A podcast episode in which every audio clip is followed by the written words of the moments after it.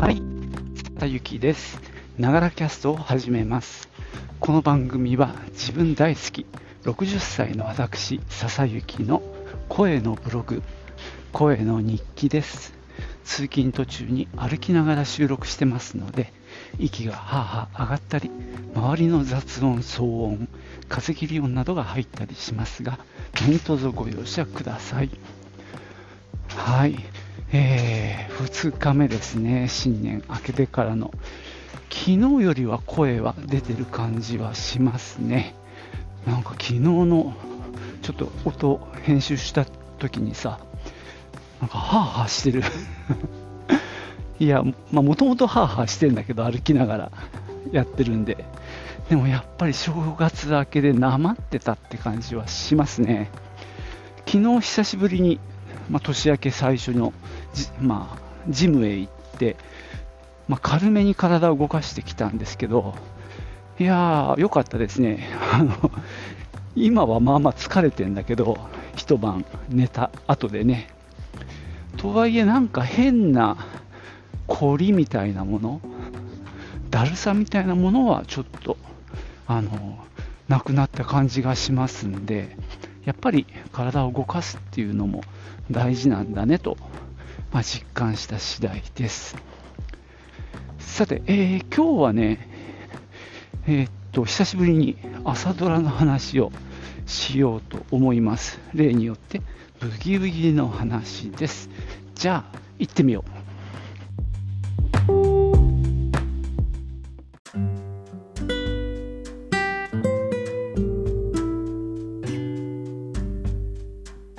えーと年末から年始にかけてちょっと変則的な放映だったんですが今日土曜日だったのであの1週間のまとめっていう形でねあのダイジェストをやってくれるわけですね。そしたらまさに2週分やってくれた感じなのかな。えー、っと前の週が今がいっちゃん幸せみたいなタイトルと、今週なんだったっけな、今週なんかさ、えー、っと、木金しかやってない気がするんだけど、まあ、そんな感じで、ちょっと変則的な文をもうガッとまとめて放送してましたね。で、まあ、えー、時代の背景としては、まあ、戦争中、え、第二次世界大戦の最中で、えー、っと、主人公の名前が出てこないじゃん。福子？あれ？いや、違う違う違う違う。えー、まあいや、彼女が、まあ、あの、ボンボンと、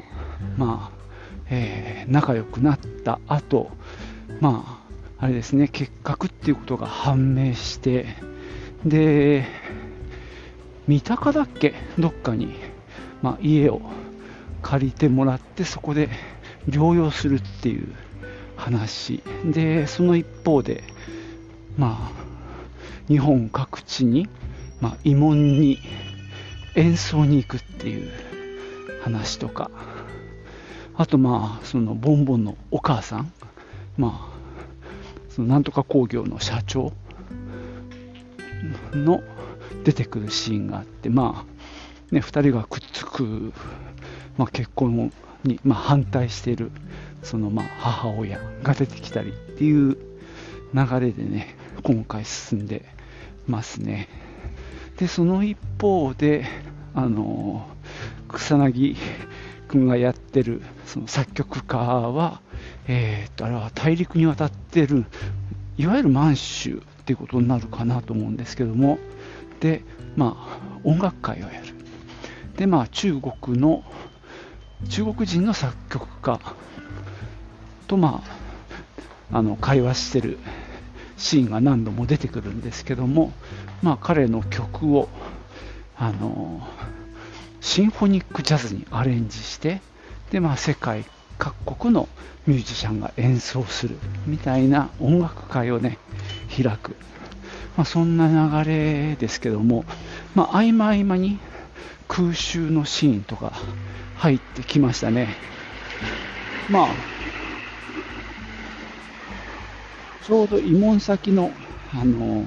演奏会に行ってる時に東京で空襲があって、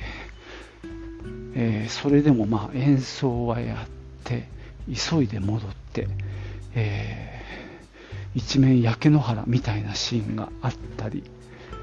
あとまああの2人自身も空襲にあったりとかねそんな感じで戦争色の濃いシーンでしたね。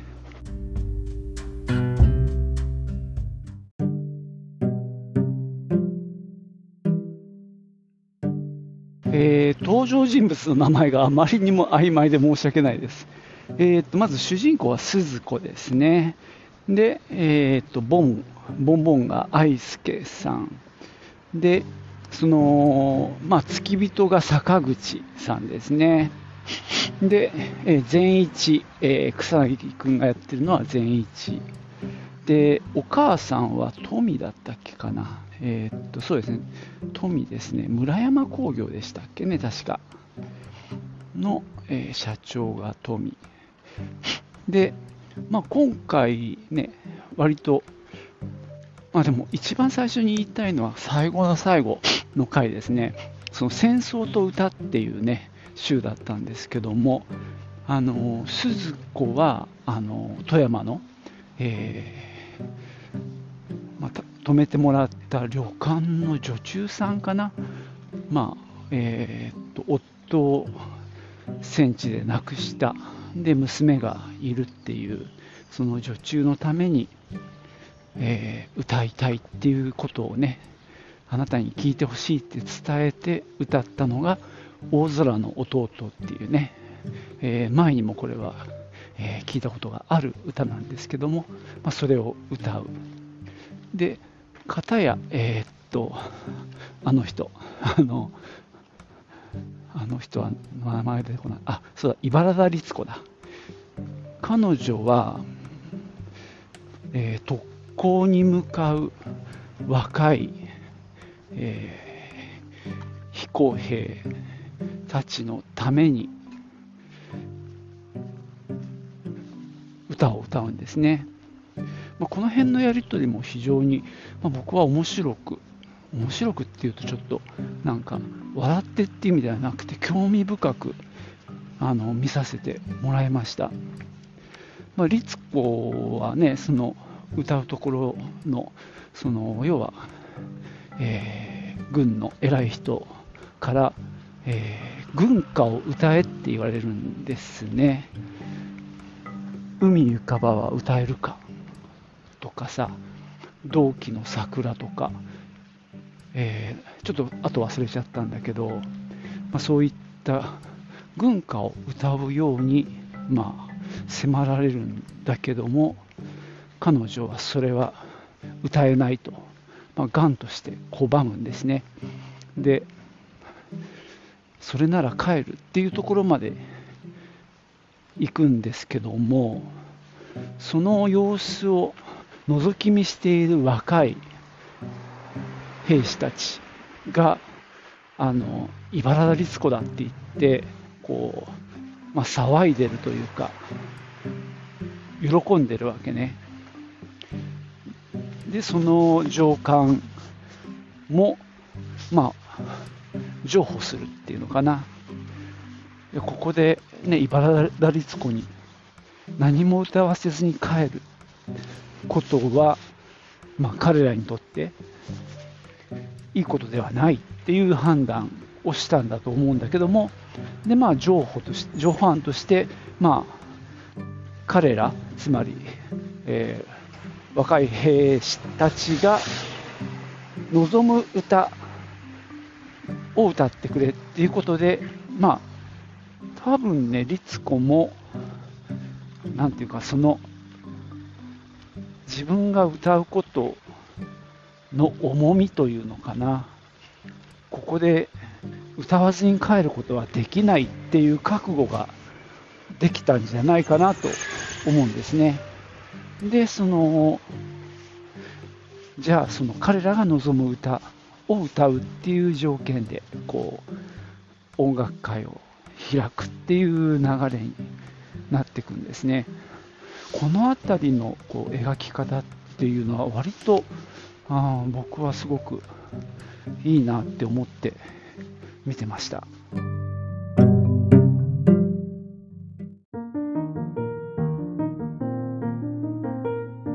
でいざ音楽会を始めたらその最初はねリクエスト出なかったんですが、えー、一人勇気を持って、えー、彼女の代表曲である「別れのブルース」をね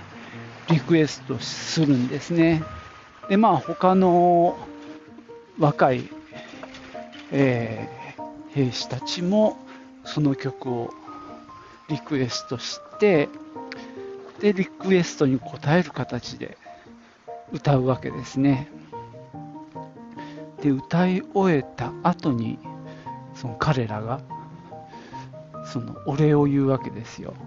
でありがとうございましたと。これで思い残すことはありませんとかね、覚悟ができました。要は死ぬ覚悟ができた。ね、そういうことを口々に言うわけですね。そしてそれを聞きながら彼女は舞台袖に、えー、まあ、隠れてそこで泣く泣いてしまうっていうシーンだったんですけども、まあ、この、まあ、彼女の複雑な思いがこうちゃんと表現されてて結構僕はいいシーンだなと思って見てました。でそのそこのタイの、まあ、偉い人、まあ、上官もその場をその離れてしまうんですけども、まあ、要は軍歌じゃなくてそういう、まあ、あの流行歌を歌うことになったので、まあ、彼はそれを聞くわけにはいかないっていう、まあ、立場上のこともあると思うんですね。でもその彼もあの部屋を出たところでそれを聞いているそしてその若い兵士たちがお礼を言うところの言葉を聞きながらやはりこう目頭を押さえてこう涙ぐんでるっていうシーンがあったんですけどもまあ多分まあ彼女にとってはねその父へ赴く彼らの背中を押してしまうだというねなんかそういうまあ自分を責める気持ちみたいなものもあったんではないかと思いますね。まあ、たまたまというか、あの先日結構長々と喋ったゴジラマイナスワン。も実はね特攻帰りの特攻帰りじゃないわ。特攻から逃げ出した男が主人公でしたよね。であの時にやっぱり違和感がいろいろあってそのまあ蒸し返しになっちゃうんだけどその彼、まあ、逃げ出した、まあ、新あ新じゃないゴジラマイナスワンの主人公ちょっと今名前出てこないんだけど彼はその島で犠牲になった人たちに対するなんだろうあの責任感申し訳なさみたいなものは映画の中で描かれていたんだけどその同じ特攻の仲間たちに対して逃げ出したっていう自分だけ逃げ出したっていうことに対して何もそこの気持ちって描かれてなくってそれが俺はすごい違和感があったっていう話をしたんですけど、まあ、今回、まあ、たまたまこの朝ドラのブギウギでそのね特攻に行かなきゃいけない若者たちが描かれていて何十人いたんだろうまあ、4 5 0人は間違いなくそこにいたと思うんですね、その音楽会の時に。彼らは多分共同生活をしながら訓練、まあ、どれだけの訓練ができたかとかは知らないんですけども、まあ、そこで少なくともいろんな準備をしていたわけでその中できっと人間的な交流もあったじゃないかなってまあ思うんですよね。でまあいざ特攻に向かうっていうふうになった時も1人で行くんじゃなくってやっぱりあの隊列を組んでというか、まあ、ある程度集団で飛び立つんじゃないかと思うんですよね。ってなった時にまあねそこから抜け出して逃げ出すっていうことがあったとしたらやはりその同じ部隊の人たちに対するまあ自責の念みたいなものも、うん、あっていいしそれを描かないんだったらやっぱり繰り返しになるけどなんでそういう設定にしたのかっていうところそこ本当に必要だったのかなってつくづく思った。そんな 話です。すいません。余分なところの話をしちゃいましたね。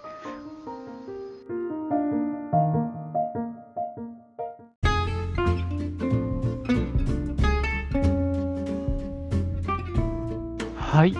そんなわけで今日は、えー、朝ドラ「ブギウギ」のえー、っとね「戦争と歌」というねところまでまあ、見終えたというか主にその週の感想をお話ししてきました、まあ、さっき言ったように茨田律子さんは、まあ、鹿児島に行って、ま特攻に行く若い、えー、兵士たちのために曲を歌を歌うっていうね。かなりあのなんていうか大変なシーンをえー、まあ、見せてもらったわけですけども、まあ、あのー、ま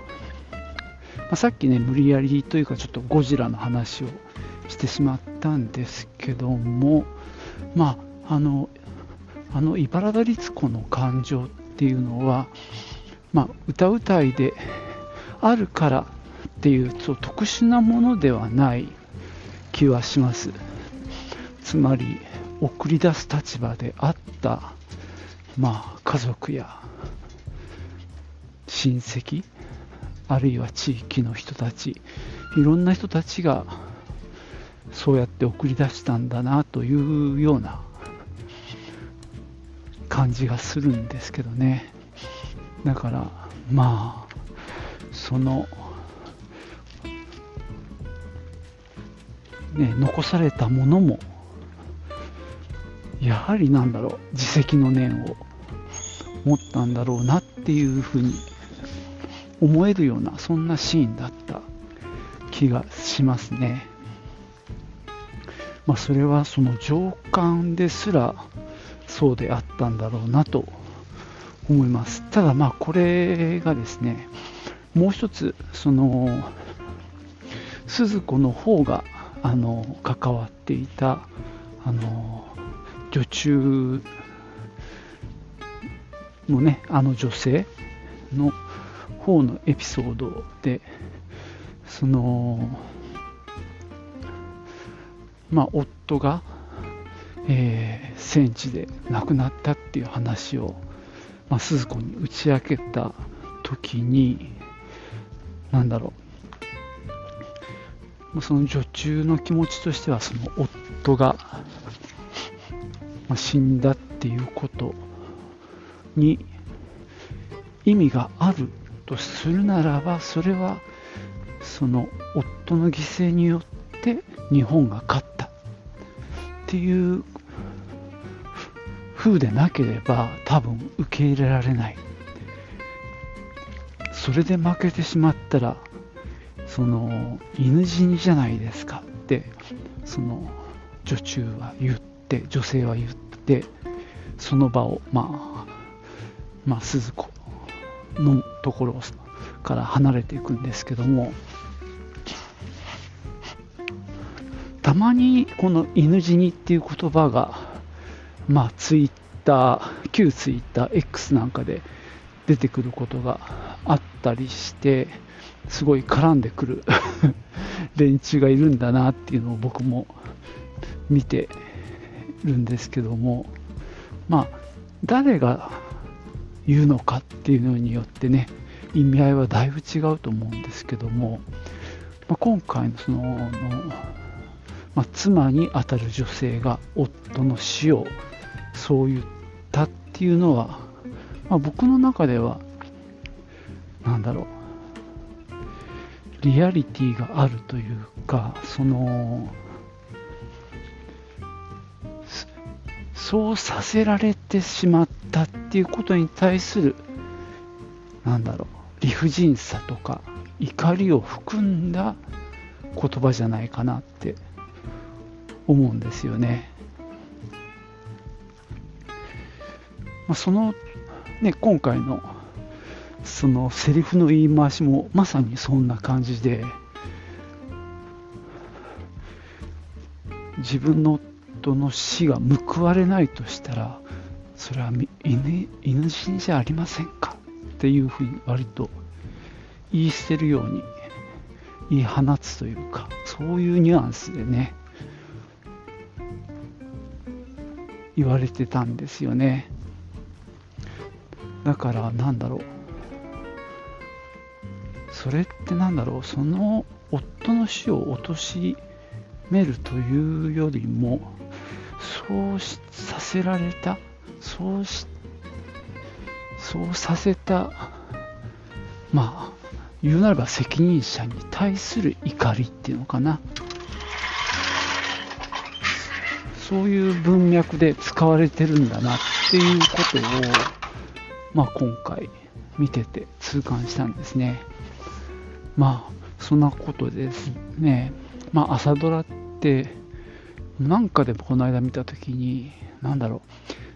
う、割と稚拙というか、なんまあ、そうやって、大したことないよっていう文脈で朝ドラ的とか朝ドラっぽいっていうような言われ方をすることがあったんですよ、この間なんか見てたときに。でもね、俺、朝ドラやっぱり侮れないなって思っていて、まあ、やっぱり時間をかけて物語を紡いでいくからこそ、なんだろう、伝わってくるものもあるし、まあ、今のこの戦争になってからの物語も、やっぱり時間をやっぱりかけて描いてるから、なんだろうな、やっぱりよりうん深くこう伝わってくるっていうのかな。そういうところがあるなってまあ今回も痛感していて、まあ、今日の茨田律子のシーンなんかは本当にこうグッときたんですね、まあ、そんなわけでね来週からは来週はいよいよ多分敗戦でまあいよいよ戦後って感じになっていくようなところなのでねまた、えー、新しい展開があるかと思います。またね、えー、機会を見つけて、えー、お話ししていきたいと思います。じゃあ最後までお聴きいただきましてありがとうございました。ではまたね。チュース。